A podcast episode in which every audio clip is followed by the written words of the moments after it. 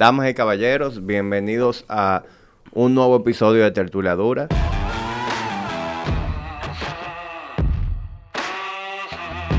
Eh, en este episodio eh, tengo el, el apoyo de un nuevo patrocinador del podcast. Este podcast llega a, a ustedes gracias a Toyota y su nuevo crossover, el Toyota Corolla. El Toyota Corolla es el carro más vendido del mundo. Y hablando de mundo, tengo aquí a una persona muy interesante hoy que le está dando la vuelta al mundo. Es un aventurero del mundo, Pablo Ravelo. Eh, viene... Pablo es colombiano, tu origen es de Colombia, Eso es complicado. pero. En resumen, sí, funciona decir que soy colombiano. naciste. Naciste en Col- No, No. Yo nací en Francia por pura casualidad de padre brasilero y madre colombiana. Cuando nací allá en Francia, específicamente en París, mi mamá dijo, yo no quiero que mi hijo crezca aquí porque la vida de inmigrante en Francia es complicada. Esos son los años 80. Entonces decidieron irse a Colombia, mi papá se llevó al brasilero que enamoró allá, a Bogotá, y por eso yo crecí en Bogotá, entonces yo soy más colombiano que cualquier cosa. De nacionalidad soy colombiano y brasilero, de cultura específica soy más colombiano que cualquier otra cosa, pero nací en Francia. ok. Bueno, es importante que aclare eso porque eh, entendía que era solamente de Colombia. Eh, bastante interesante esa parte.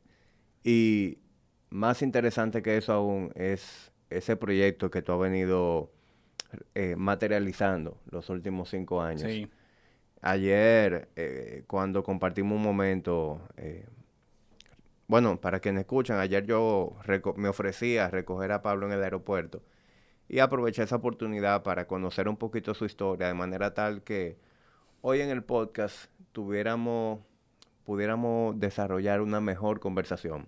sí, Eh, algo que tú y yo conversamos anoche es que tú no querías que esta conversación fuera algo superficial en donde se usara ese típico eh, clickbait de hombre abandona su empresa para darle Sí. la vuelta al mundo. O sea, No eso es algo que, que sí, que vende, que genera muchos clics, pero ese no es el mensaje que tú quieres transmitir.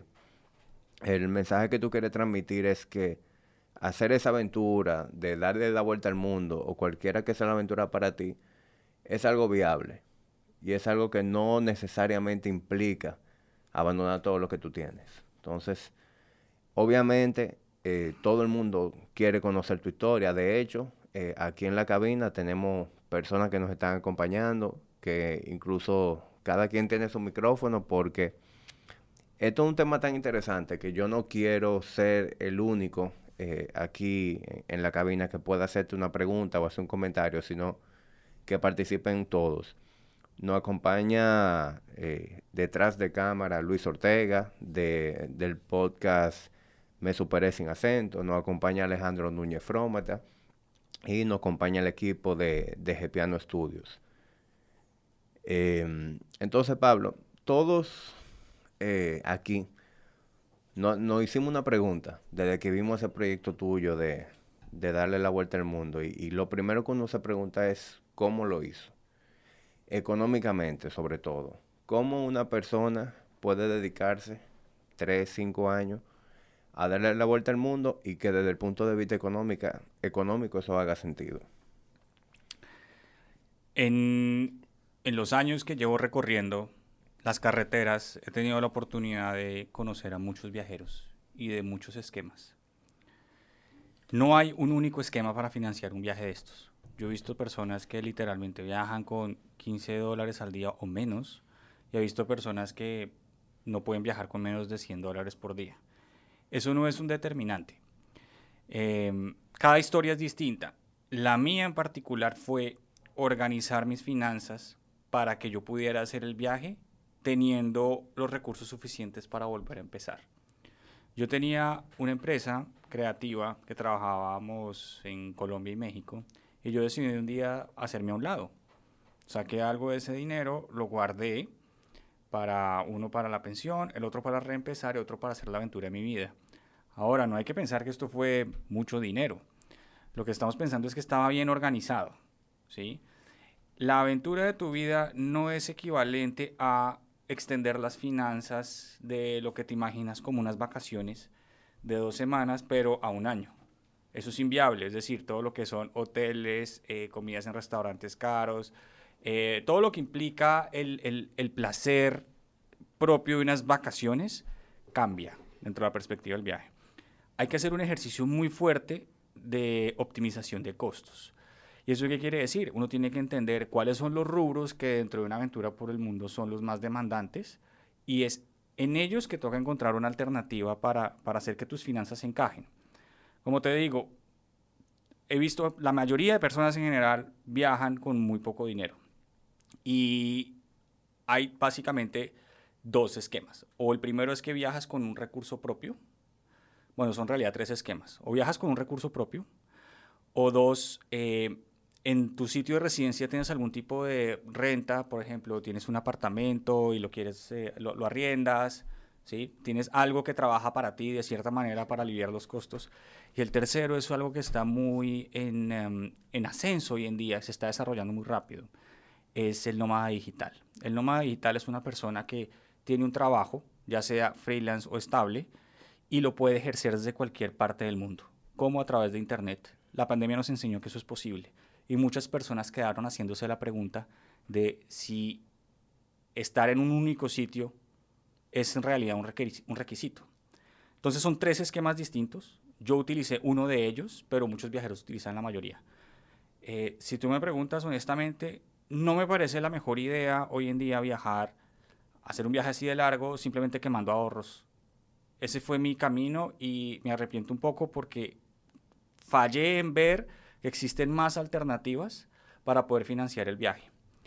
Como dato curioso, este viaje me costaba menos que vivir como yo vivía antes. Menos.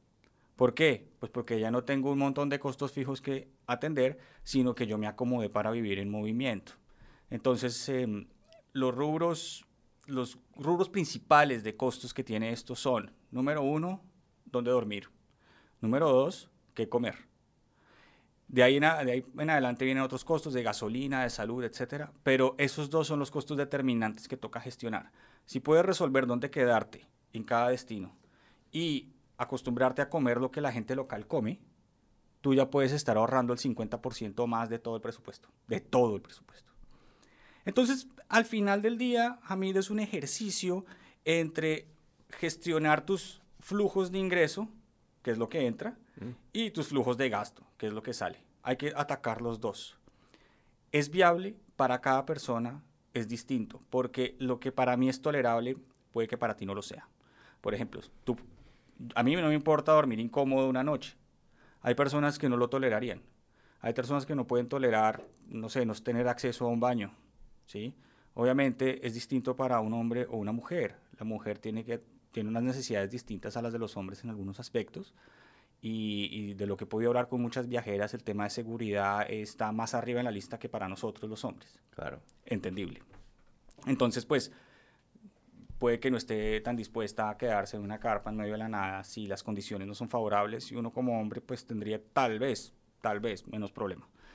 Entonces, cada persona tiene que entender hasta cuáles son sus límites, sus esquemas, sus acotamientos de la vida viajando y a partir de ahí planificar financieramente.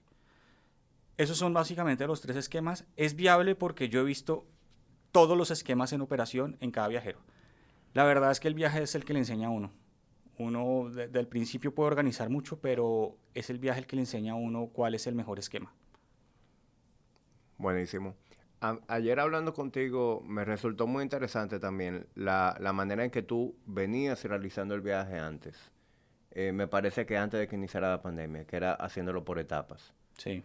Eh, ¿En dónde empezó ese proceso de, hacer el viaje por etapas? ¿Fue desde Chile? No, yo arranqué de Colombia viajando por etapas. Mm, voy a explicar el esquema. Sí. El esquema de viaje por etapas consiste en tener un vehículo exclusivamente para viajar, viajar en él y cuando se te acaba el tiempo, el tiempo que tú determinaste porque necesitas volver a tu casa a trabajar, a atender tus cosas de la vida cotidiana, pues dejas el vehículo. La lógica inherente de esto es que lo que tiene que volver eres tú, no el vehículo. Entonces el vehículo lo puedes dejar.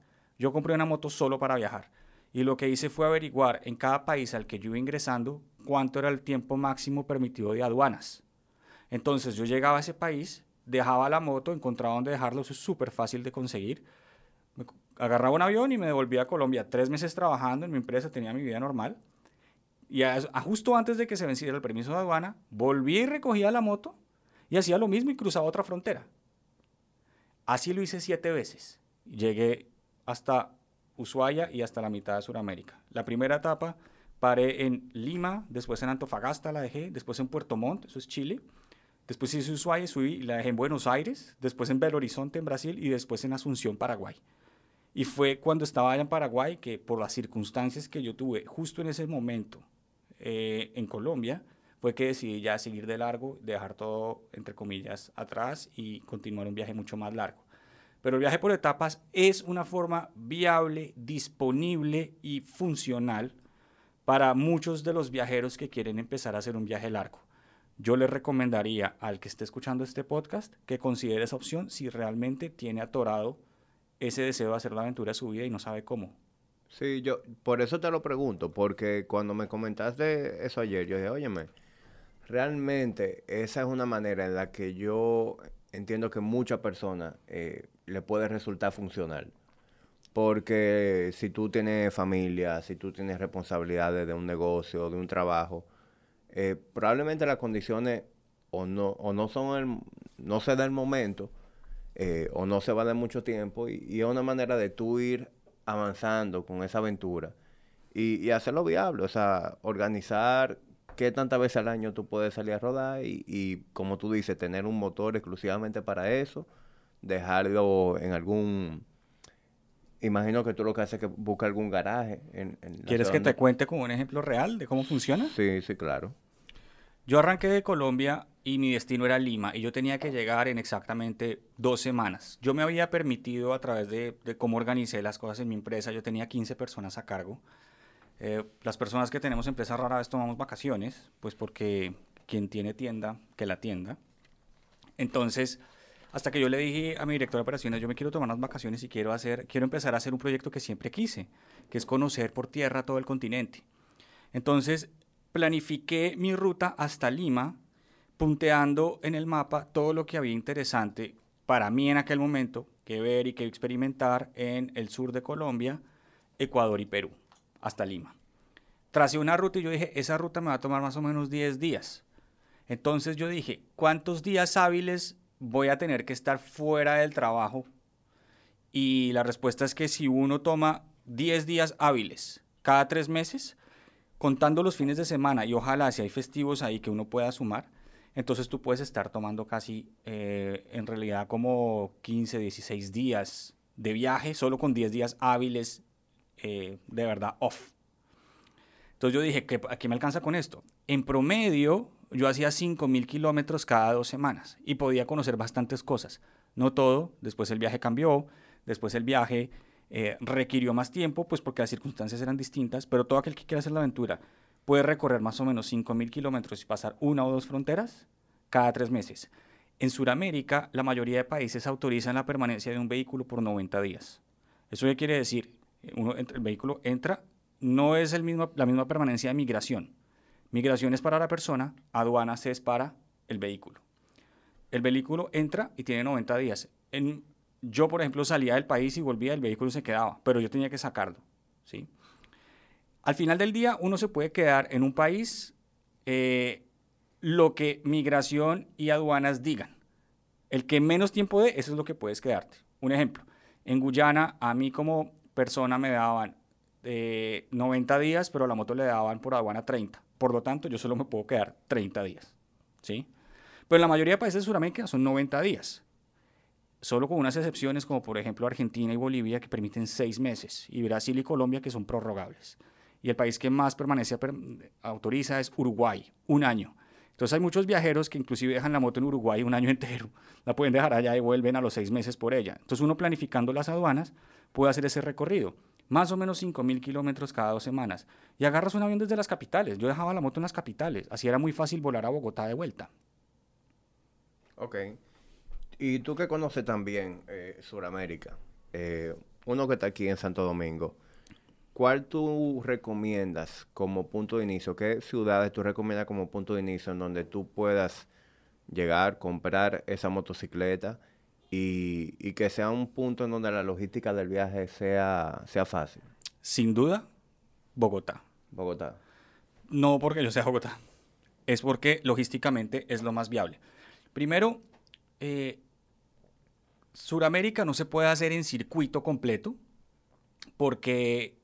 Momento. Suramérica no se puede hacer en circuito completo eh, porque no hay carretera que haga el circuito completo. Entre Guyana y Venezuela no hay carretera.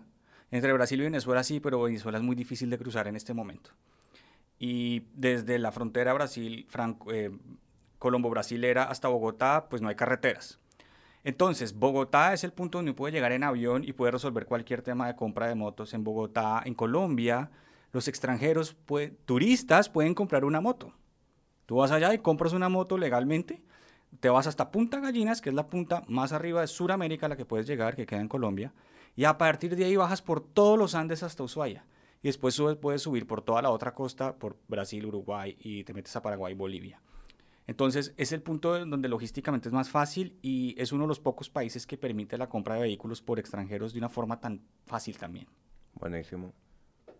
Ah, bueno, otra cosa. En Colombia las motos no son tan caras. ¿sí? Hay países donde es prohibitivo. Entiendo por los distintos em, colegas de la, de la, comunidad que en Argentina, por ejemplo, van en casi el doble. ¿sí? entonces, pues hay una dificultad ahí adicional, el acceso al vehículo. Pero te estoy diciendo que en Colombia tú por... Eh, con 5 mil dólares compras una Royal Enfield Himalayan y puedes hacer todo Sudamérica. Cero kilómetros. Cero kilómetros. ese es el precio del motor nuevo. Ok. Sí. Bueno, señores, que están escuchando, que, que han considerado eso, pueden ir dándole forma. A mí, yo no lo había visto de esa forma hasta que tú me comentaste eso ayer, pero algo que yo, desde que empecé con esto de la moto, he, querido hacer es viajar a, países eh, en donde pueda cruzar fronteras y hacer rides. Es decir, ir a Sudamérica, conocer varios países de Sudamérica. Eh, en Estados Unidos igual, esa costa oeste Debe ser súper interesante hacer en moto. ¿Tú, ¿Tú, lo hiciste ya? Yo hice todas las costas, las dos costas de Estados Unidos. Este y oeste. Las dos.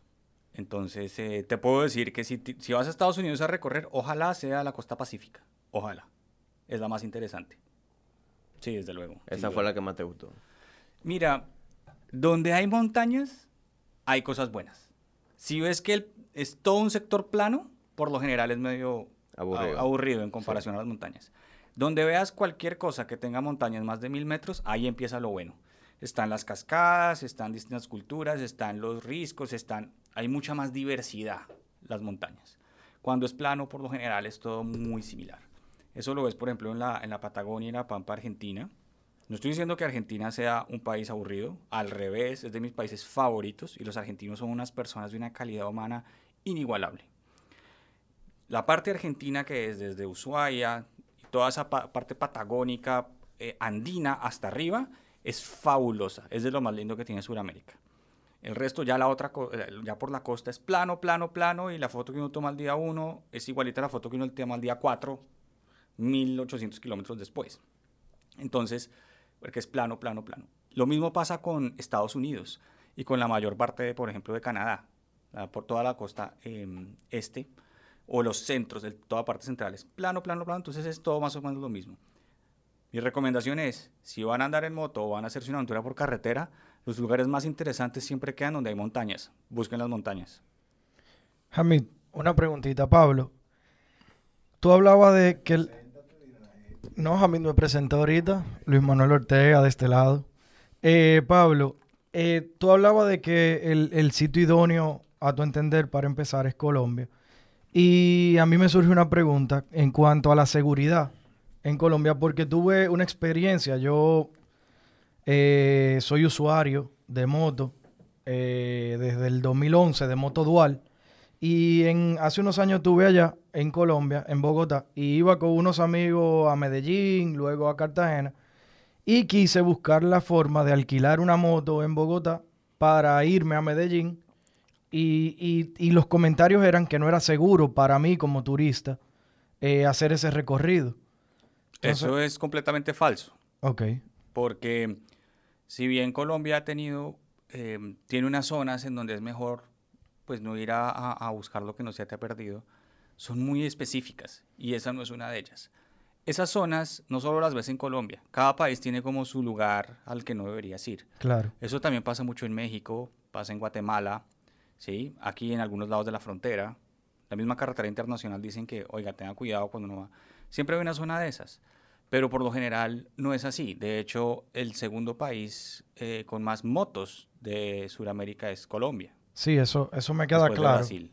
Pero... Y, y, la carretera Medellín no tiene absolutamente ningún problema. Yo he hecho toda la vuelta a Colombia.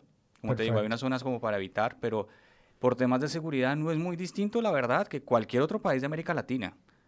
Eh, hay un tema importante y son los estereotipos. Eso es, un, eso es una guerra cotidiana que uno tiene. Hay países que tienen estereotipos positivos y otros que los tienen negativos. Por ejemplo, Brasil. Brasil tiene estereotipos positivos y otros positivos, entre comillas. Positivos, el fútbol. El país de la fiesta, de los colores, maravilloso. Uno positivo, entre, entre comillas, es que, ay, las mujeres son lindas. Eso puede ser negativo positivo, depende de quién lo vea. Pero es completamente distinto a un estereotipo negativo como el innombrable de Colombia, que no lo voy a nombrar aquí. Sí, yo... Espérate, termino esta sí, idea. adelante. Colombia siempre ha sido referenciado con estereotipos negativos. Y hay países que tienden a ser referenciados así. Em, yo veo a muchos viajeros internacionales que van a Colombia y de lo que quieren hablar es de eso. Porque eso es el clickbait, es lo que vende. Dominicana no tiene ese estereotipo negativo. De hecho, ¿cuál es el estereotipo, el estereotipo dominicana? Es playa, sol, Punta Cana. Pero, pero díganme, díganme ustedes si eso es una imagen completa del país. No, no, no, claro que no. No lo es. Entonces, hay que tener mucho cuidado con los estereotipos que la gente, que las personas, de forma amable, pensando en tu bien, te transmiten a ti como verdades. Claro. Y uno tiene que realmente ver si eso sí es cierto o no. Por ejemplo, Haití tiene un, estilo, un estereotipo muy negativo en este momento. Yo quiero visitar Haití. Es un momento muy complicado para ese país en este momento. Lo ha golpeado, los han golpeado tres veces en menos de un mes y medio y es un país muy pobre. No sé si sea la mejor idea, ¿sí? Pero yo tengo que también ver con las personas de allá si es una posibilidad o no. O sea, yo no me puedo dejar llevar por los medios ni por los consejos de la persona que no está allá y que no tiene la manera de hacerme circular por allá. ¿sí? Entonces, Colombia hoy en día ya no es un país en donde ese tipo de cosas, de miedos deberían eh, proliferar, porque es un país grande, diverso, muy acogedor y para andar en moto es fantástico porque lo que tiene es montañas. Sí, no, te, yo te hice la pregunta por esos comentarios que me hicieron en aquel momento, cosa que no me parecía porque yo he ido bastantes veces a Colombia. De hecho, hace menos de un mes estuve allá. Eh, duré varios días allá. Y yo en ningún momento me he sentido inseguro. Pero como no conozco las carreteras, porque a veces cuando uno va como turista, uno utiliza vuelo interno de Bogotá a Medellín o de Medellín a Cartagena, de Cartagena a Bogotá, etc. Como no conocía las carreteras, quería hacerte la pregunta porque uno de mis sueños es rodar Colombia por lo mucho que me gusta el país. Entonces quería saber de, de ¿verdad? De un usuario como tú que, que lo has rodado, qué, qué, qué seguridad yo podía tener. Igual, como tú decías ahorita, Bogotá y, y, todo lo que es Sudamérica. ¿Entiendes? Porque de repente hablábamos, tú decías, tú comentabas lo difícil que pasa por Venezuela, pero así mismo podemos ver otros países, un Perú, un Uruguay, o sea, ¿Qué tan seguro tú te sientes en la ruta? Es, para mí uno de los factores. No, yo me siento súper seguro. Eh, lo que he aprendido de rodar por todos los países de América Latina, salvo dos en este momento, Panamá y Venezuela, que panameños y venezolanos que nos escuchan, eh, prometo, prometo ir y recorrer los países. Em, América Latina es muy parecida, ¿sí? En cuanto más uno va al sur, más empieza a diferir un poquito. Argentina, Chile, Uruguay empiezan a ser un poquito más distintos en, el punto de vista positivo, ¿no? Eh, pero en general los latinos somos muy parecidos y es muy chistoso porque en cada país la gente siempre tiene como una, un gran consejo de seguridad que darte. Eh, te cuento una anécdota para, para ilustrar el caso. Estaba yo en Belo Horizonte, en Brasil, y el nordeste de Brasil tiene fama de ser el lugar pobre y peligroso. Entonces yo le pregunté a, a un motero de allá, oiga, usted, eh, ah, quiero ir al nordeste, ¿usted qué me recomienda? No, no vaya, eso es peligrosísimo. Yo no iría. De verdad usted no ha ido, pero me dice que es peligroso, sí, yo no iría. Ok, fui, ¿no? Obvio. Y le pregunté a uno del nordeste, y escucha solo las noticias de los tiroteos en Río de Janeiro y de San Paulo. Le pregunté, oiga, ¿usted iría al sur? No, yo nunca iría. Eso es muy peligroso. Entonces, como que al otro lado de la frontera siempre tienen que decirte, tienen que prevenirte de algo. Claro. Sí, pero la gente lo hace con buena intención. La gente trata de transmitir, transmitirte sus miedos. Mi consejo, el gran tip para eso es preguntar a la persona, ¿tú has ido y lo has hecho? Si dicen que no, dale una buena sonrisa e ignora lo que te dice. Hasta que no conozcas a alguien que realmente fue, conoce, no lo hagas. Porque esa persona sí te puede decir, francamente, tuve una mala experiencia, ten cuidado con esto. ¿Sí me explico? Entonces, no creerle al que no fue. Ese sería mi gran tip. Por eso te hacía la pregunta a ti. Sí. Pablo, yo me imagino que tú has tenido la oportunidad de conocer muchísimas personas sumamente interesantes. Eh, y de hecho, ayer me, comentaste que tuviste la oportunidad de conocer a, Pepe Mujica, sí. que fuiste a la casa de él. Sí. Eh, así como, como conociste a Mujica, ¿qué otras personalidades tú has conocido en, este proceso? Mujica de, lejos es como la más em, taquillera de todas. El señor sí es como lo pintan, sus zapatos no tenían cordones, se escuchaba el tractor al fondo del campo y el policía me dijo que tenía que esperar a que aclarara la tierra. O sea, sí es verdad. Eh, como otras personalidades, eh, digamos que no necesariamente las personalidades más interesantes son las más famosas, sino las personalidades interesantes son aquellas que realmente lo son, son interesantes. Y para esto les puedo contar varias anécdotas de personas interesantes. Estaba yo en Paraguay y me estaba quedando en donde una chica en Airbnb, ella me dijo, ah, qué linda tu historia, yo tengo una amiga que vive en Cochabamba, Bolivia. Y yo decía, pero ¿qué hace una paraguaya, un paraguayo allá? Y me decía, no, es que el esposo es futbolista. Yo, bueno, pues, no, no, el fútbol en América Latina no es como en Europa, entonces, no, pues me imaginé, bueno, el señor juega fútbol, X. Cuando llego a Bolivia, voy que tiene, veo que tienen eh, un bonito apartamento, la esposa súper querida. Los paraguayos son súper amables, tienen que saber eso. Paraguay es un país fantástico que uno no escucha mucho, pero a mí me gusta mucho Paraguay. Y cuando fui allá, eh, resulta que él era el, arquero, el portero del Wilstermann, que es el segundo equipo más importante de Paraguay. Congeniamos súper bien y él me dijo, ven a un entrenamiento conmigo. Entonces yo fui al entrenamiento y resulta que el técnico era motero. Entonces le contó y el técnico feliz ahí, tanto que llegó el preparador físico y le dijo, técnico es que ya están todos los jugadores esperando que sí puede venir al entrenamiento. y en esas le dice a él, eh, oye, llévalo al partido que tenemos en Santa Cruz el domingo. Entonces él me invitó al partido de Santa Cruz, pero bueno, los acompañé ahí a, esto, estuve en vestidores con todos los jugadores, habían dos exjugadores de la selección de Brasil que estuvieron en el Mundial, eh, uno muy reconocido también del, del, del River Plate de Argentina, súper queridos, y yo tirándoles el balón a los jugadores. Bueno, y cuando fuimos al partido, yo fui con ellos a Camerino y vi toda la charla que les daba el técnico de motivación junto a este del partido y yo vi el partido desde abajo. ¿sí? Y ellos ganaron ese partido y, e, y él eh, se quitó la camiseta, el, arquero, se llama Arnaldo, le llaman Pipo, por si lo quieren buscar, eh, y, e hizo que todo el equipo la firmara para mí, por ejemplo. Eso es uno. Entonces fue interesante el personaje y todo lo que sucedió ahí. Ahora, por fuera de, la, de las personas conocidas, en Estados Unidos me averigüé que había un tipo que de alguna forma u otra había logrado meter en medio de un bosque un Boeing 727. Eso es un avión de aeropuerto, gigantesco, es el avión que vuela seis horas, largo alcance, enorme. El tipo lo metió en, medio del bosque. Lo compró por chatarra, era un avión de una aerolínea griega y lo volvió su casa. Le quitó todas las sillas, le puso un, piso de, acrílico y se veía todo el avión por dentro. Y yo le escribí que si me podía, que si lo podía ir a visitar. Y él me dijo, no, si quiere se puede quedar. Yo, no, pues, huevón, hágale. Yo, una, o sea, que...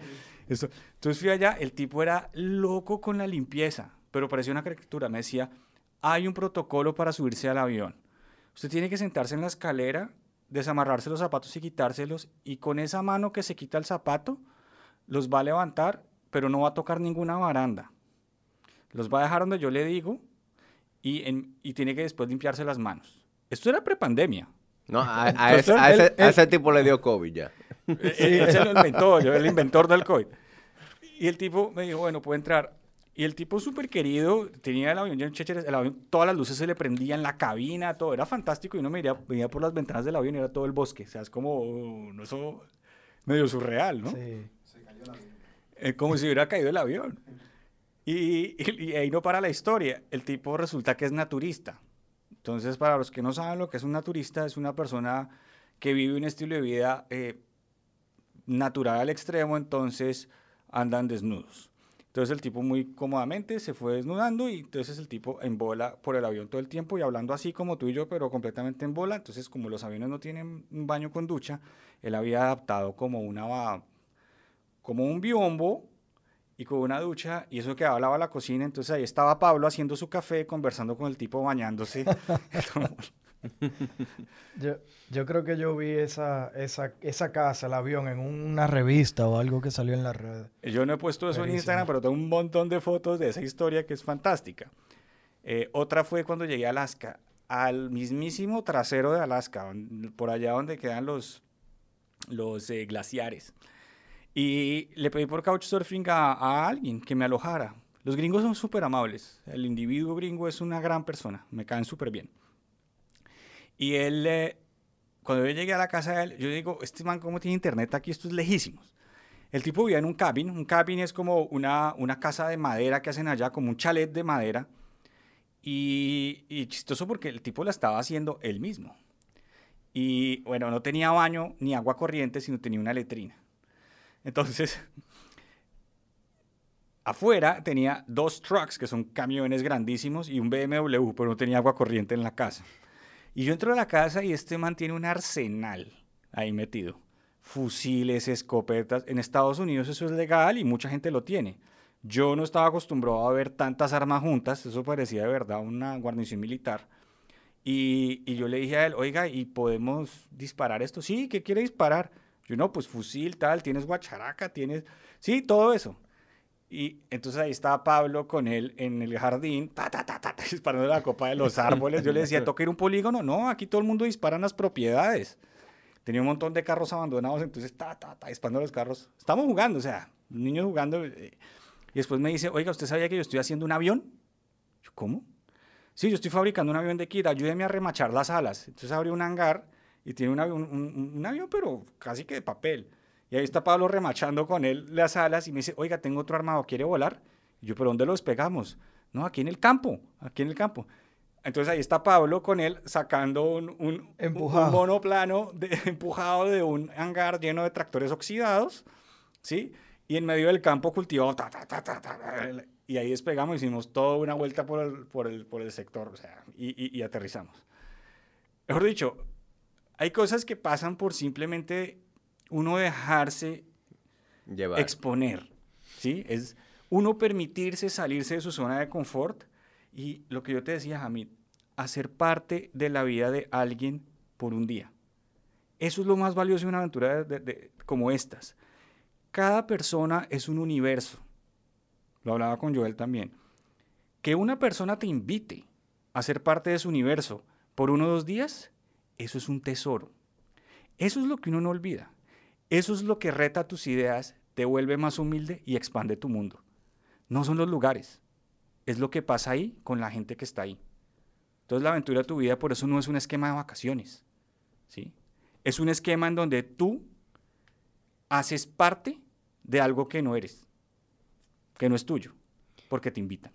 Y, y- que algo que yo he logrado percibir eh, viendo tu contenido, eh, la mayoría de, de las personas que andan dando la vuelta al mundo en motor, eh, muchas veces le dan mucho énfasis a, a la moto. Eh, en tu caso yo veo como que la moto no es, no es más que un instrumento, pero lo, lo, lo que, lo que se hace importante, lo que tú haces prioridad, es esa experiencia. El tú mezclarte entre la gente, eh, hacer cosas, inclusive, yo vi el video que subiste a YouTube, eh, que ni, ni, siquiera aparece en el motor, que era subiendo el, el camino este... Eh, ¿Del taxi rural? Ajá, del taxi rural. Sí, eso era... ¿Por qué no subo en la moto? Porque yo lo que quería retratar era cómo se movía la gente en un pueblo en donde por circunstancias políticas todavía no habían asfaltado y tenían que vivir así. Entonces yo dije, si voy en la moto no voy a poder obtener la historia real de estas personas y qué piensan y cómo viven. Entonces, a pesar de que fui en moto, eso yo lo, tenía que retratar estando con ellos. Porque no, es que yo no le dé importancia a la moto, o sea, yo también soy un motero como todos los que estamos aquí que ve que eso como un estilo de vida, sino que a mí me parece que se queda corto cuando uno está haciendo un viaje tan largo, solo hablar de motos, ¿sí? Pues hay que ser honestos, muchos ya hablan de eso y yo qué, voy a yo qué gano contándoles a ustedes eso. Mejor les cuento mi experiencia, mis sentires, mis emociones cuando voy experimento algo que es completamente nuevo para mí. Eso me parece a mí mucho más valioso y mucho más gratificante. La moto tiene una particularidad que no tienen los otros vehículos. Y es por eso que me encanta viajar en moto y es que uno está afuera. El hecho de que uno esté afuera implica que, uno, uno tiene que estar con todos los sentidos interactuando con lo que hay afuera. Si está lloviendo, te mojas. Si huele feo, lo oliste feo. ¿Sí? Si hace mucho calor, te cocinaste.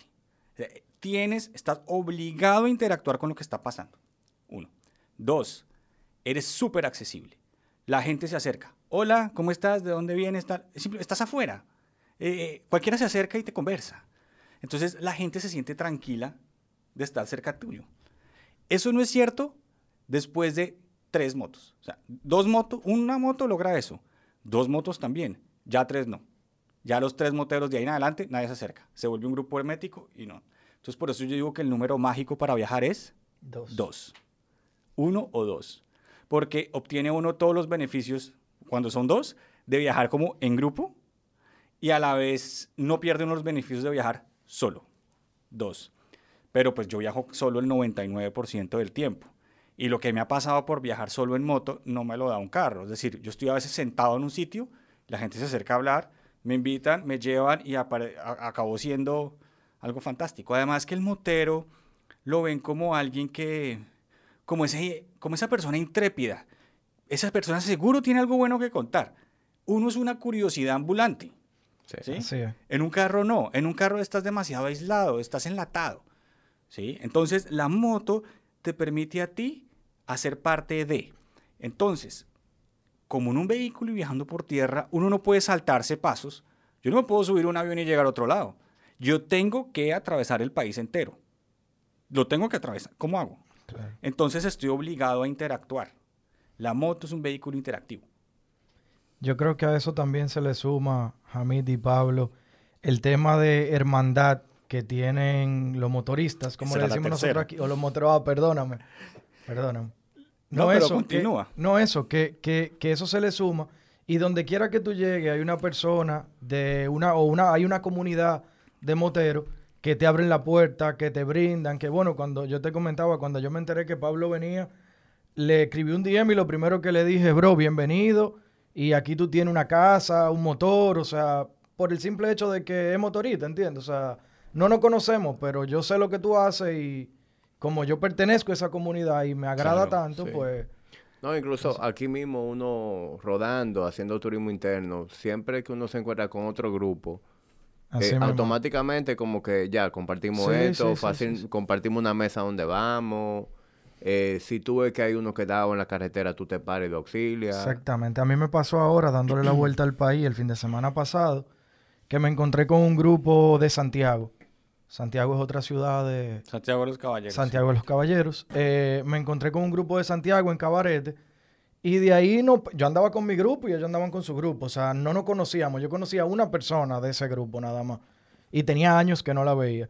Y de ahí nos juntamos, hicimos el viaje entero, donde cada vez que llegábamos a un restaurante, imagínate, en los pueblecitos de aquí, hay un restaurante, ¿verdad? Entonces llegábamos y estábamos toditos cenando ahí. Eh, o sea, hay, hay una camaradería muy fuerte en, en, en la comunidad. Esa es la tercera moto. parte, es... eh, el término correcto es hermandad, pero eso es mucho más profundo de lo que parece. Esto es casi que una religión. Sí, Es una membresía. Andar en una moto, ser motero, es, es hacer parte de una membresía, como un club, en donde si tú también lo eres, ya somos amigos. exactamente. Yo ya confío en ti. Eso es una cosa increíble y eso sucede en todos los países, por lo menos de las Américas, que son los que conozco, todos. Y por el simple hecho de ir viajando en una moto, ya se le abren uno las puertas.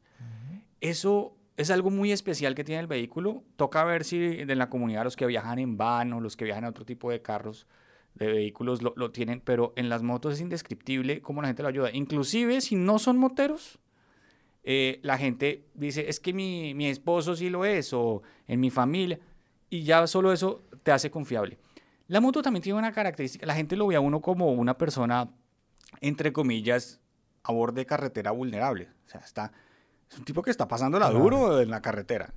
Entonces también tienen como más condescendencia con el motero porque saben que se necesitan a veces también bolas y aguante para, para un viaje largo así, ¿no? Es así. Sí, esas son tres características por las cuales para mí la moto es el vehículo ideal para este tipo de aventuras. Entonces, no, no, no quisiera yo ahondar en temas técnicos de la moto, si esta es mejor que aquella. Por ejemplo, eso sí lo quiero complementar. Para hacer la aventura de su vida, olvídense de las marcas, olvídense del tamaño de la moto, eso es irrelevante. Cualquier moto lo lleva uno, con más o menos comodidades, etcétera. Cualquier cosa con motor lo lleva uno. Yo he visto gente andando a pie. Hay un argentino, el, en Instagram se llama Echegaray Davis. Martín Echegaray. Ese loco tiene 70 años y se fue desde Ushuaia hasta Canadá caminando solo, empujando una carreta, hablándola. Yo cuando vi a ese tipo, yo dije, men, cualquier persona que me diga que algo de que el vehículo es un impedimento, esa persona no tiene ni idea de lo que está hablando. Yo después veo a este tipo, yo digo que todo eso es irrelevante. Cualquier cosa con motor ya es ganancia. Entonces, la moto, cualquier moto te lleva. ¿Sí? Claro, más cómodo, menos rápido, lo que sea, pero te lleva. Sí, yo, yo quería hacerte la pregunta, ahora no sé si, si sea válida, Hamid, pero eh, en tu trayecto yo he visto, te he visto en, en diferentes tipos de motos o en diferentes modelos de motos. No, Pero- No, tanto. No, No, yo, yo solo te- ten- yo tengo dos, pero no- una, un 800 Adventure y un 800 normal. esas son mis motos. Ok, pero te he visto también como en una Touring o te vi en algún episodio, en algún post en Instagram, en un, como en una Touring. Tal vez un país que fuiste y... y No, no, ha pasado que como para la foto me subo en otra moto, Ah, bueno. pero yo ando en mis motos. Aquí Ok. en Dominicano va a ser la primera vez que voy a andar en una moto que la comunidad me facilita. Ok, por lo cual estoy muy agradecido con la comunidad, porque la logística para traer una moto a una isla eh, No, no. es un infierno, Sí, sí, sí, de sí, caro y de complicado. Entonces es mejor aquí con la comunidad. Yo sé que, yo sé que, que el, o sea, el sueño se puede vivir hasta en una patineta o a pie, como tú dijiste. Pero ¿por qué la, la 800, la, la, esa, esa, ese, esa- ese tipo de esa moto? Sí, la o sea- F800. Te, te pregunto porque es mi moto, o sea, yo tengo la misma, yo tengo una Adventure. eh, y para mí, eh, el motor ideal, eh, independientemente de las marcas, de lo que hablábamos ahorita, pero el motor ideal en cuanto a carga, potencia, tamaño, a peso. eh, y que es una cosa que hay que tomar en cuenta para esos viajes largos que, que tú haces. O sea, si fuera, por ejemplo, en una 1200 o... Eh, o- te, voy, te voy a dar mi humilde opinión y esto es absolutamente personal, para que después no se me caiga la comunidad. no, encima. no, no. Pero a mí me parece que cualquier moto que pese más de 180 kilos es un despropósito, no es necesario, para un viaje muy largo. Honestamente, todas las motos, livianas o pesadas, a menos de 15 kilómetros por hora, el esfuerzo lo haces tú. Claro. Y cuando tú tienes que hacer el esfuerzo para empujar una moto en subida porque tienes, estás de cara y tienes que devolverte y la moto pesa 250 kilos, igual lo puedes hacer, pero eso es muy pesado. Yo honestamente, si pudiera devolver el tiempo, habría escogido una moto más pequeña.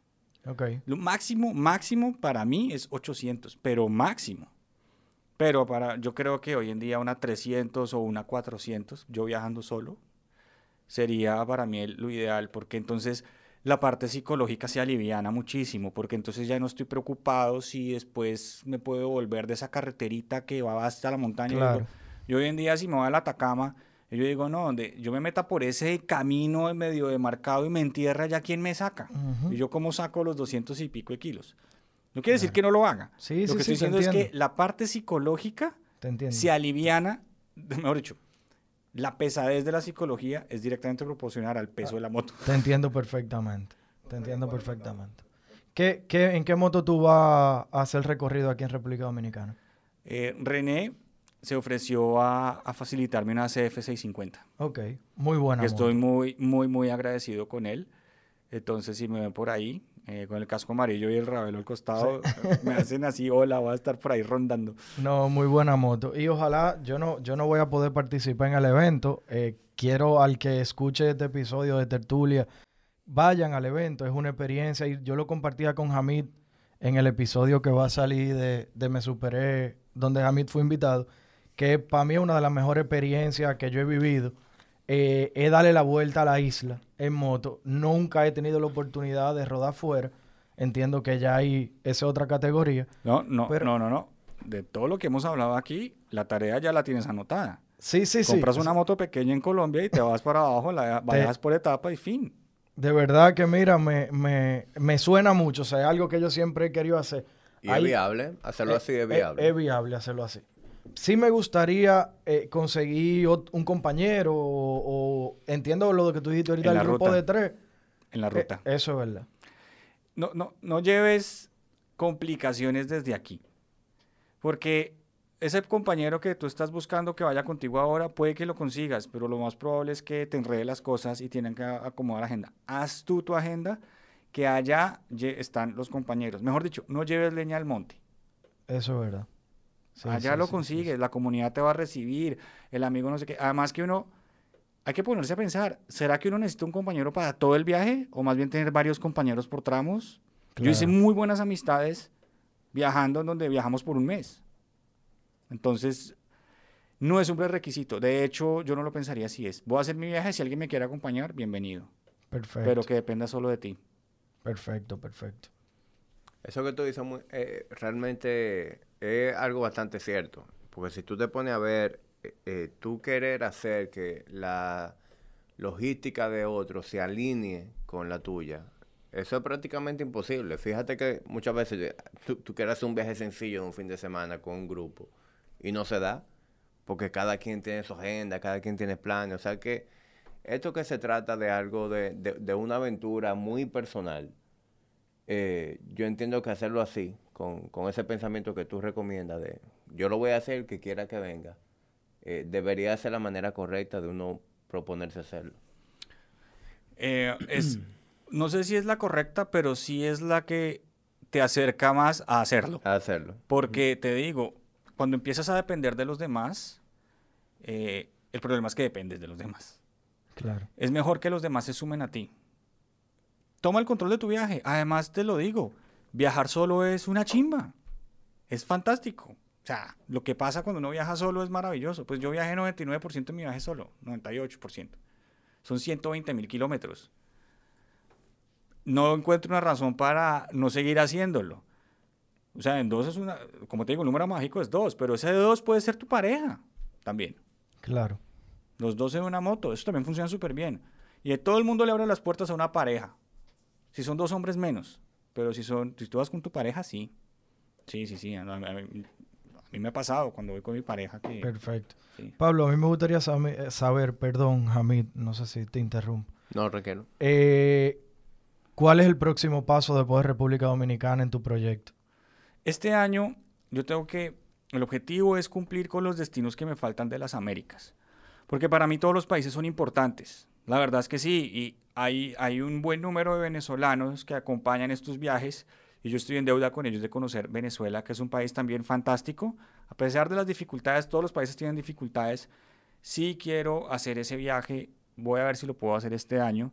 Pero bueno, este año, en teoría, lo que sigue es eh, México o Panamá. Todavía estamos viendo cuál va primero. y, y después Venezuela es lo que se tiene, lo que se tiene pensado. Separados. A Panamá no pude ir porque en Costa Rica me bloquearon la frontera y nunca pude pasar por tierra. Yo iba a Panamá para embarcar la moto a Europa. Me quedé atascado en Costa Rica en marzo pasado, en este marzo hace un año. Entonces no pude. Y, y Venezuela, justo cuando yo iba por las Guyanas y bajé a Brasil, Venezuela en ese momento tenía una complicación que no recuerdo cuál es en la frontera con la Guardia Nacional, que era bastante incierto todo, y era la frontera de Roraima, que es el estado más apartado de Venezuela.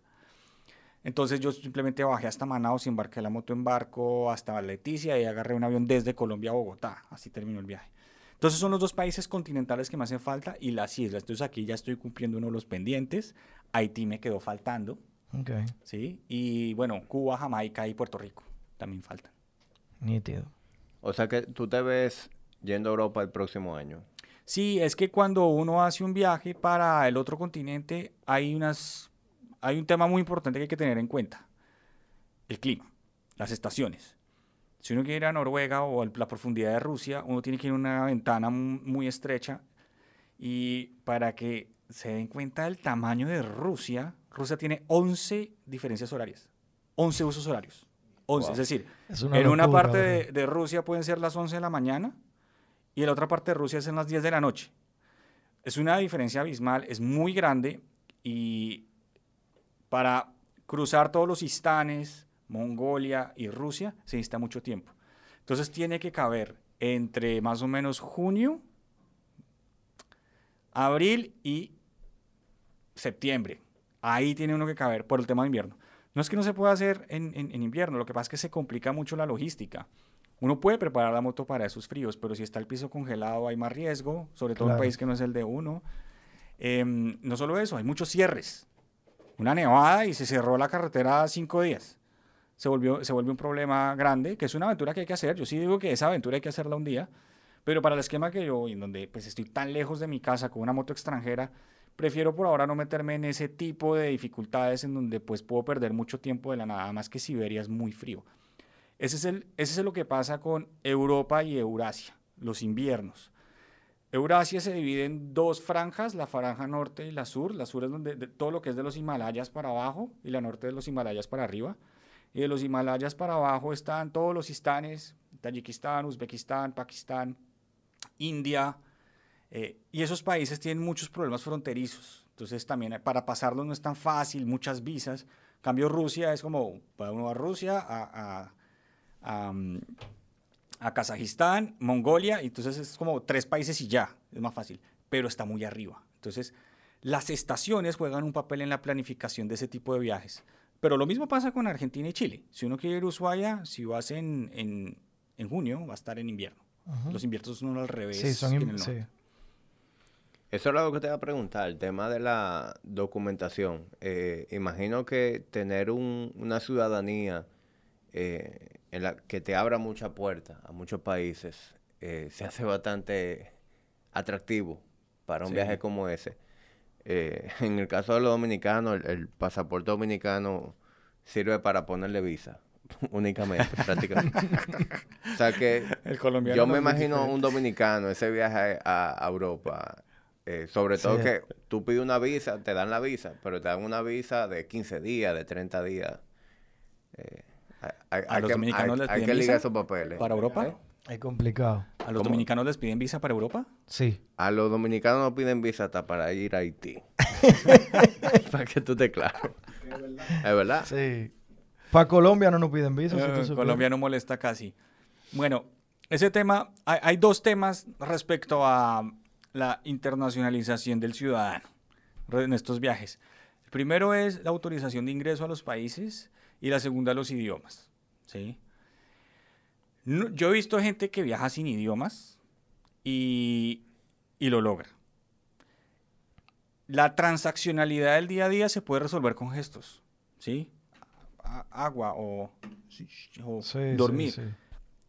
pero pierdes, o sea, si uno tiene la capacidad conversacional, ahonda mucho más porque puedes interactuar de una forma no solo transaccional, sino de persona a persona. sí, puedo, compartir. pu- puedo compartir contigo. El inglés facilita. Eso sí, hay que decirlo, el inglés es una herramienta importante. No es absolutamente indispensable, pero sí facilita. Eso es uno. El otro es las visas, el pasaporte. Lamentablemente la mayoría de nosotros no tenemos una manera de evadir eso. Yo tengo una, entre comillas, ventaja por lo que tengo doble pasaporte, entonces dependiendo del país entro con uno con el otro. Y me pasó un, cacharro en, en Guyana, porque esto fue en Guyana francesa. Guyana francesa, espérense, yo pongo acá. Eh, Guyana francesa hace frontera con Brasil, pero Guyana francesa no es un país, es un territorio de ultramar francés. Es Europa. Los brasileros para Europa no necesitan visa, pero para Guyana francesa sí. En los países fronterizos a veces sí se necesita, ahí se necesita, pero los colombianos no. La visa de los brasileros para Guyana francesa se saca en Brasilia, Brasilia es más lejos de, la frontera de Guyana Francesa que Bogotá. O sea, es como, Brasil es enorme, entonces eso es, es más, eh, está al lado de Venezuela y toca ir hasta Brasilia, que es que por la tal visa. Entonces nadie pasa esa frontera, es un puente binacional y nadie lo pasa. Ni los de, los de Guyana Francesa tampoco, porque no hay nada que hacer. El último pueblo de Brasil que llama Oyapoque, no hay nada que hacer ahí. Eso es literalmente el fin del mundo de Brasil.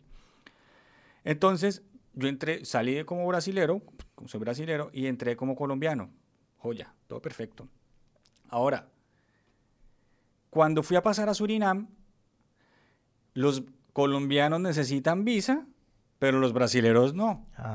Entonces salí como colombiano de Guyana Francesa y llegué a la frontera, que es un río, y que pasa en ferry. el tipo me dijo, ¿y dónde está su visa? No, es que yo vengo ya no, ¿cómo así? No, es que usted tiene que ir al otro lado del río a comprar una visa, una visa, pero hoy es domingo y está cerrado. Yo, pero es que yo voy a entrar con el brasilero. ¿Y dónde está su sello de salida de al otro lado? Como... Entonces, o necesitaba visa en un pasaporte o el sello de salida en el otro. No tenía ninguno. Total, me tocó quedarme en esa noche ahí, en un hotelucho de mala muerte, en, en el puesto fronterizo la moto se quedó dentro del puesto fronterizo, no me la dejaron sacar, porque pues al otro día me tocaba ver qué hacer. El tipo allá de la aduana me invitó a comer, me dijo que si más tarde queríamos ir donde las mujeres de vida alegre, o sea, mejor dicho, yo soy mi amigo, yo no, gracias. o sea, una historia sórdida de frontera, las fronteras dan buenísimas historias. Dan unos días, a veces le dan uno, se meten unos pedos, pero dan buenísimas historias. Al otro día pasé la frontera en Piroga, ¿sí? Piroga es un barco muy largo con motor. Y llegué a la frontera y el francés me dijo, ¿y usted qué, para dónde va? No, es que resulta, le conté todo el bollo. Ah, no, venga, dame su pasaporte, sello de salida en el Brasil. Ah. y con ese, con ese pasé. Entonces, hay, hay, hay, hay ese tipo de cosas que pasan. Hay países que tienen visas automáticas, o sea, a la llegada, uno llega y tal. Hay países que tienen, que necesitan visa en el país de residencia. India y Japón son unos de ellos. Uno solo puede pedir visa en el país donde vive. Entonces uno tiene que planificar muy bien la documentación. Porque pueden llegar a la frontera y no lo dejan pasar. Puede que no lo dejen pasar. Claro. Otros son, eh, entonces hay visa a la llegada, visa a la llegada en aeropuerto. No todos los países dejan la visa terrestre. Por ejemplo, Canadá no le pide visa, los, le pide una e-visa a los brasileros, que básicamente consiste en hacer un formulario por internet y uno entra en avión y listo. Pero si uno va por tierra, tiene que tener la visa estampada y esa es un pedo. Un mes y tiene que la visa gringa y Entonces uno tiene que ver muy bien eso. Y no hay escapatoria. O sea, toca hacerlo. Toca hacerlo. Eso es una cosa. La otra es la moto, ¿no? Acuérdense que aquí hay dos, están viajando dos. Claro. La moto y tú. Lo que tú decías ahorita, visado y aduana. Visado y aduana, son dos cosas. ¿Respondí? claro. Eh, Pablo, imagino que en estos cinco años eh, tú, has comentado experiencias sumamente interesantes y, todo muy positivo. Pero en esos cinco años me imagino que tú has tenido también experiencias negativas en el camino. ¿Qué experiencias em, para ti han sido así como que memorables? A, mí, a mí esa pregunta, cuando la respondo, no sé si deja satisfecha a la gente. Porque ¿Qué, te, ¿Qué me dijeras tú si yo te digo que no he tenido experiencias negativas? Por esta razón. Toda experiencia negativa para mí se convierte en una gran historia que contar y por lo tanto mejoró el viaje. Entonces, por ejemplo, esa historia fronteriza que les conté Es apenas un incidente documental tonto que me hizo perder un día, pero me dio una gran historia. Es decir, o sea, volví el viaje teniendo algo que contar. O sea, no solo tomé una foto en un hotel, me quedé acá y qué rico. O sea, es, es, es la vivencia del destino. En, en, México me pasó que por error fui por una carretera que, que está metida en un territorio eh, narco y vi cosas muy extrañas. ¿sí? Eh, no quiere decir que todo México sea así, ni mucho menos, pero me pasó ahí y, y yo sí estaba asustado porque vi cosas muy raras. Entonces, eh, me acuerdo que me estaba quedando sin gasolina y no hay gasolinera, no habían pueblos. Y encontré un sitiecito de madera con unas botellitas de agua. Yo dije, ahí venden algo a preguntar. le pregunté a la señora, oiga, ¿usted vende gasolina? Me dice, eh, no, señora, solo un litro. Déjeme ver qué puedo hacer. Se fue por allá, después me trajo, trajo una botella de Coca-Cola gasolina y mientras tanto sale un tipo armado de ahí y yo digo, hijo de pucha, ahora me va a preguntar, ahora qué le digo. Pero no, ellos ya sabían que yo estaba ahí, todos, en toda la carretera. Me dejaron pasar, no me hicieron ni una pregunta ni nada. Yo le digo, señora, ¿será que puedo, usted qué me recomienda, seguir o devolverme? Mire, ya siga, pero hay hombres. Claro. Pero siga. Yo, yo lo que pensé fue, ellos me van a dar paso igual. ¿Sí? O sea, es un cacharro que le pasa a uno entonces, eso que pudo verse como algo negativo, para mí fue una experiencia de enriquecimiento del viaje. Entonces, negativo, negativo no pasó. Ay, pero venga, les cuento una negativa que terminó chistosísimo. En Brasil me fui al pueblo, estaba yo en un pueblo y me fui a comer y, bueno, en Brasil, en el sur de Brasil, cualquier pueblito, pueblito tiene edificios de 20 pisos. Y es un pueblo y industrias y todo. Brasil es un monstruo. Y salí a comer y al volver había un carro que estaba muy pegado a mí y yo ya tenía que entrar al, al, hotel que era a la izquierda. Entonces yo dije, este entonces me metí al hotel y por andar viendo el carro en el retrovisor no ve que venía una motico de pueblo. Y boom, nos estrellamos, suavecito. A mí me torció la dirección y era una niña. No le pasó nada, dos, tres cositas en la moto, fue más como el, cacharro. Ya me dijo, mire, voy tarde al trabajo, este es mi teléfono, mañana hablamos. Y yo, ah, bueno, listo. Y se fue. Se fue. Confió en que yo le iba a llamar otro día. Yo llamé pues yo quedé con la, dirección torcida. Entonces empecé a activar a la comunidad. Para eso sí la comunidad de motos es fantástica. Medio uno pone un chat que necesita apoyo y uno es extranjero en otro, para todo el mundo ayudar. Y por allá se movieron, me consiguieron una grúa, lo que fuera, y en esas apareció un grupo, eh, una, dos hermanos que hacían enduro. Me decían, mañana vamos por la mañana y ayudamos a estorcer eso. Listo. Fuimos allá, le ayudamos a estorcer tal, y llamamos a la niña. O sea, mi moto ahí quedó y vamos a la niña, no, mira, es que para arreglar su moto. O sea, yo no voy a un país y, me hago el huevón con estas cosas. Yo voy a arreglar la moto a la niña. Y la culpa era mía. Fuimos a arreglar la moto a la niña. La niña era lindísima. o sea, linda. Y estos más me dicen, oiga, se estrelló con una niña muy linda, ¿no? muy buen accidente, me dijeron. y bueno, empezamos a hablar tal. El hecho fue que estos tipos, uno de ellos terminó pidiéndole el teléfono, invitándola a salir y todo, y ellos me invitaron a pescar, y entonces él se iba a ver con... Yo no sé si terminaron novios o no, pero de ese accidente me gané dos amigos, fuimos a pescar y el tipo tal vez se ganó una novia. O sea, por, lo, menos una cita. por lo menos una cita. Entonces, que yo diga experiencia negativa, no, ni siquiera el COVID. El COVID que nos detuvo a todos los viajeros, porque pues si uno no puede cruzar frontera con el vehículo, pues se jodió el overlanding. Si no hubiera sido por la pandemia, yo no habría contado esta historia. Yo viajaba personalmente, yo no colgaba material, yo nada, yo no tenía una cuenta de Instagram. La pandemia me sentó en el computador a ver lo que yo tenía y a construir una historia. Y me encontré con que somos un montón los que queremos hacer esto. Y yo dije, no, esto vale la pena. Y por eso estoy sentado aquí también, porque empecé a contar la historia. Entonces, ni siquiera eso es realmente malo.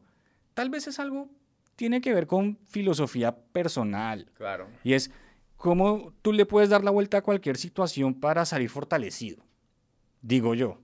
Entonces, por eso esa pregunta es chistosa mi respuesta, porque yo diría que no hay nada malo. Si uno, si uno vuelve con buen estado de salud, yo creo que todo es ganancia. Todas las demás son buenas historias. Todos son buenas historias. Se entiende muy bien la respuesta. Pablo, ¿y la, ruta madura off-road que tú que te tocaba hacer? El Amazonas. Salir de Guyana, Brasil. La ruta del Linden Aletem. Yo la, yo le he visto la ruta. Esa ruta nos tomó tres días. Yo iba con una pareja de argentinos, si los quieren seguir, viaja conmigo World. Es súper buena onda, re locos. Siempre los más locos que uno ve en la carretera, casi siempre son argentinos.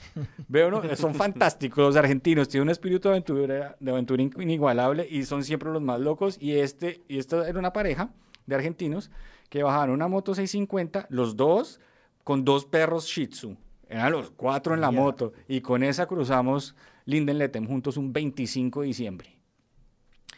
Y esa- Juntos porque, perdóname, ¿se encontraron por casualidad o...? cuando, cuando hay trayectos muy difíciles y muy distantes, es, es común que sepamos quién va adelante y quién va atrás. Los viajeros que están como en la fila. Solo hay una carretera. Y yo recomiendo que los tramos difíciles, eh, inseguros o muy inciertos, lo hagas con alguien.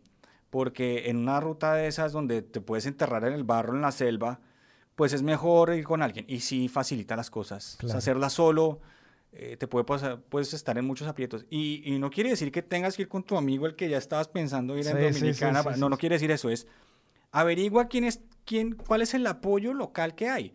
Que puede ser alguien local o puede ser otro O- viajero. Otro viajero, claro. ¿Sí? Y por lo general la comunidad sabe quién está viajando por ahí. Por lo general. Porque uno se queda en los mismos sitios, eh, la gente dice que es acá, el club de motos dice, ah, pero por aquí acabo de pasar. Uno empieza a escuchar recurrentemente porque van adelante. Claro.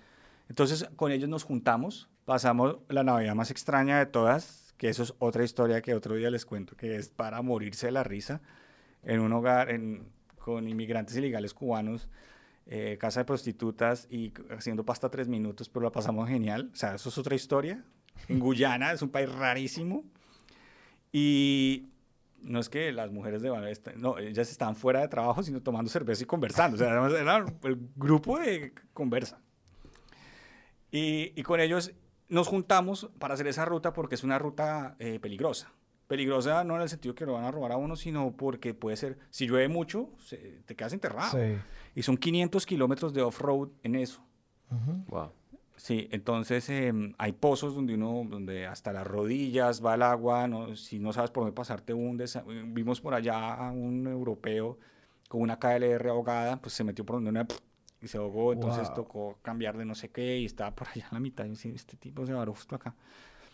Esa carretera de Linden a Letem es la única salida de Guyana a Brasil, la única. Y es un, eh, en un 30% es un barrizal. El otro no, em, pero es fantástica, es en la mitad de la selva. Claro. La mitad del Amazonas, arena roja, roja, roja como un tomate. Y se, se ven también otro tipo de vehículos off-road en ese trayecto. Los carros no pasan, entonces ves Unimogs. Los Unimogs, para los que no los conocen, son los camiones muy grandes que son como militares, con una- que son altísimos, con ruedas de, de taco.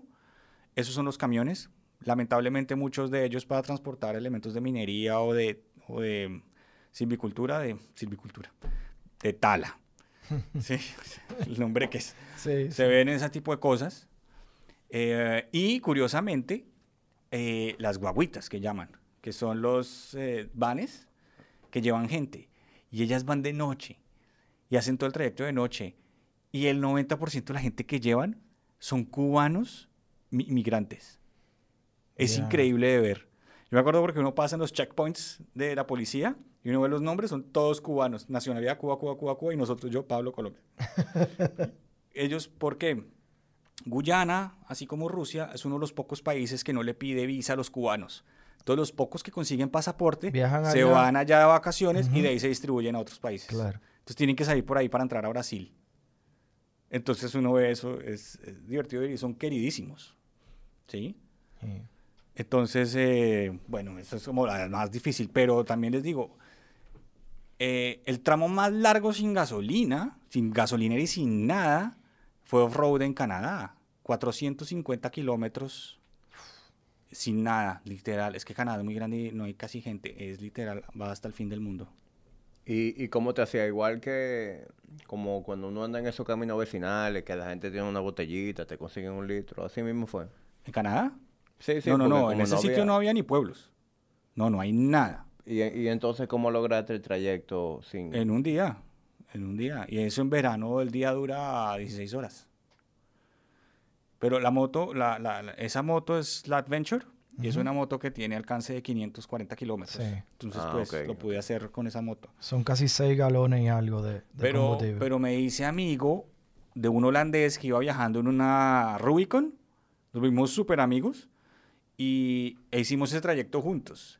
Ese trayecto es tan remoto en Canadá, tan lejos, que el gobierno de Canadá le presta a uno un teléfono satelital en el punto de ferry y uno lo tiene que devolver mil kilómetros después en Labrador City.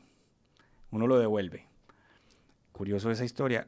Nos volvimos amigos con este man y por eso soy mala influencia. Le dije al tipo, ¿usted qué hace en una Rubicon? Y el tipo tiene razón. Se compró en Canadá una KLR, se fue conmigo hasta el Océano Ártico, al otro lado, al lado de Alaska, y de bajada nos separamos en medio de la carretera, en medio de la carretera, una, una chica de pura bacana le hizo, ah, como mamando gallo, el tipo paró, se conocieron, se casaron y va a tener un hijo. Qué buena historia. ¿Qué tal esa Tú eres un maipi- el, el maipiolo de la carretera, te dice. No, no, no, la historia yo la cuento y nadie me la cree. Qué en estos tipos de viajes pasan muchas cosas que si uno no las ve, no las cree. Sí, sí, sí, sí. sí. Eh, eh, como estas miles. No, esto es fantástico, viajar en esto. Buenísimo. Pablo, ya re- resumiendo un poco eh, la historia eh, y ya para hacer el cierre al episodio de hoy, esas personas que están escuchando, que mucha gente tiene ese deseo de, ni siquiera a lo mejor se han planteado dar la vuelta al mundo, pero sí se han planteado tener un- una vida más aventurera, una vida más eh, apasionada. ¿Cuál sería tu recomendación? ¿Por dónde empezar? Porque a veces uno, uno, uno quiere, pero no sabe por dónde dar ese paso inicial. Eh, te conté la historia de la maestría, ¿no? Sí, Lo voy a ilustrar así. Cuando uno dice que se va a gastar X cantidad de dinero, se va a dos años, va a vender el carro, va a poner su casa en una bodega, eh, deja muchas de las cosas que hace en la rutina parqueadas y renuncia al trabajo para ir a hacer una maestría. ¿Qué dicen las personas? Que te vaya bien. Está bien, te aplauden. Claro. Wow. Ahora solo cambia la maestría por vuelta al mundo. Es exactamente lo va a costar lo mismo, te vas a demorar lo mismo, todo lo demás variable. Lo único que Va cambia a aprender más. es, no sé si sí, tal vez vas a aprender más, seguro. pero a lo que voy es ahí sí todo el mundo, no, pero cómo se entrena Es que es exactamente lo mismo que hacer un posgrado. Entonces, es un tema de prioridades. Si uno realmente quiere hacer esto, solo basta subirlo de nivel en el escalafón de prioridades y encontrar la manera. Esto es hacer una maestría de mundo, en mundo, en general. Y no hay nada que uno se pueda arrepentir de esto. Yo sí creo en esta idea de que uno no puede llegar a viejo sin tener una gran historia que contar. Porque la vida de uno es solo responsabilidad de uno. Y si uno no la toma en sus manos, nadie la va a tomar por uno. Si por los demás fuera, que uno sea del promedio. Pero ¿quién quiere ser extraordinario cuando el mundo hoy en día ofrece tantas posibilidades para convertir la vida extraordinaria? Así pienso yo, y yo dije, yo voy a hacer, tener una vida extraordinaria que podría estar a la altura de ese deseo. Esto es una de esas cosas. La vuelta al mundo. Definitivamente. Y, y yo creo que hoy en día es muchísimo más viable. Eh, tú me comentaste sobre eh, la persona que me comentaste ayer que hizo la vuelta entre, entre la década del 1900 1985 1995, Escoto, que hizo la vuelta al mundo en una época en donde no había internet, en donde no había cajero automático. Eh, ese tipo sí pasó lucha. Eh, eh, Eh, o sea, era el mundo donde estaba, donde eran los capitalistas y los comunistas. La época en donde el mundo estaba polarizado. Él decía, en el live que yo hice con él, él decía, a todos los sitios donde yo llegaba, todos creían que yo era un espía del otro. O sea, las dificultades eran la que creían que él era un espía. ¿Sí? Era- o sea, él tuvo que pasar el muro de Berlín. No hay viajero en moto más grande que ese tipo. Cualquiera que ustedes vean más famoso, popular en las redes sociales, no hay un viajero más grande que él en moto. Él viajó del 1985 al 1995. Fueron 10 años, recorrió 750 mil kilómetros por más de 220 territorios, 240. Tiene el Guinness Record del viaje más largo en moto de la historia. Y, y las historias de él No, es que esas historias son fantásticas. Él, está, él es argentino y es súper accesible. Su cuenta no es tan grande, o sea, la gente hoy en día no lo conoce tanto. Ya es un señor, él todavía organiza viajes y todo eso, pero él es, eh, es una gran inspiración para todos los que creemos que esto es difícil. Hoy en día, nunca ha sido tan fácil viajar como hoy. Nunca. Es demasiado. Hoy en día todas las facilidades de infraestructura están. Nuestro problema hoy en día es conseguir una visa o ver cómo transporta uno la moto, pero... Claro. No, y en aquel momento sin GPS, brother. Sin Que tú- celulares. sí, no sí, sabes a claro. dónde estás. Co- Con, un mapita, loco, así lleno de rayas. Que tú llegaste a Colombia y tú no sabes si va a doblar para la derecha, para la izquierda. Claro. Es Pero- otro- hoy, hoy en día viajar... Ahora no. No, hoy en día nunca ha sido tan fácil, por eso te digo. Y nunca ha habido tanta gente haciéndolo. O sea, hay muchas personas viajando. Es, Claro. los veo en las carreteras. O sea, cuando uno va a los puntos extremos del mapa, eh, las carreteras empiezan a ser escasas, entonces solamente hay una. Por ejemplo, para Alaska hay una, una, dos. Entonces uno, se- uno ve a todos los viajeros ahí. Son centenas. O sea, es increíble la cantidad de gente haciendo esto. Hoy en día es posible. Y los viajeros nómadas digitales, uff, eso se va todavía a incrementar más. Claro, porque hay muchas maneras en las que tú lo puedes hacer económicamente viable. Eh, hay quienes eh, logran documentar ese viaje, compartirlo y monetizarlo, que sea un hobby rentable. Pero también, gracias a, a- a este trabajo remoto, cualquier persona que logre o tener un trabajo remoto o un emprendimiento remoto, puede hacer la vuelta al mundo perfectamente y no tener que comerse su ahorro o, o que tomar alguna medida que pueda perjudicar su salud financiera a largo plazo. Es lo que vengo diciendo. La estrategia que yo tomé es la más tonta de todas, que es quemar ahorros. Yo hoy en día ya no viajaría así. Pero pues yo empecé en unas circunstancias distintas. Y también yo, yo también veo que te, te vas perfilando hacia lograr que sea un hobby rentable, porque eso que, que tú vienes haciendo los últimos seis, siete meses de empezar a documentar tu viaje, pues ya te hace un prospecto a que, a que muchas marcas quieran colaborar contigo, porque ¿quién no quiere Sí. invertir en, en- en un viaje como ese? Sí, sí, sí. Eso también es un, es un proceso que se va dando poco a poco. Pero desde luego que en la medida en que alguien se pueda convertir en un pivote del- de un nicho y que motive, mueva ese nicho a hacer algo, es alguien que puede ser deseable para las marcas, en cualquier área. Entonces sí es una buena idea desarrollar eso, sobre todo porque en América Latina nos faltan personas que nos ayuden y nos inspiren a hacer este tipo de cosas. Hay muchos viajeros, pero yo hubiera querido encontrar a alguien que me hubiera realmente ayudado a hacerlo, no lo encontré y yo me lancé a lo bestia a aprender en el camino con un pie malo, con una moto nueva que no la dejé caer mil veces. No importa, entonces, en mi caso particular, yo sí creo que existe un campo para uno motivar a los demás en América Latina a hacerlo. No solo es, no es buscar popularidad, es realmente ser ese punto de pivote, el punto de, de- el nodo que coge a la audiencia y la puede poner, le muestra que esa aventura que quiere es viable y le muestra lo que hay en cada país.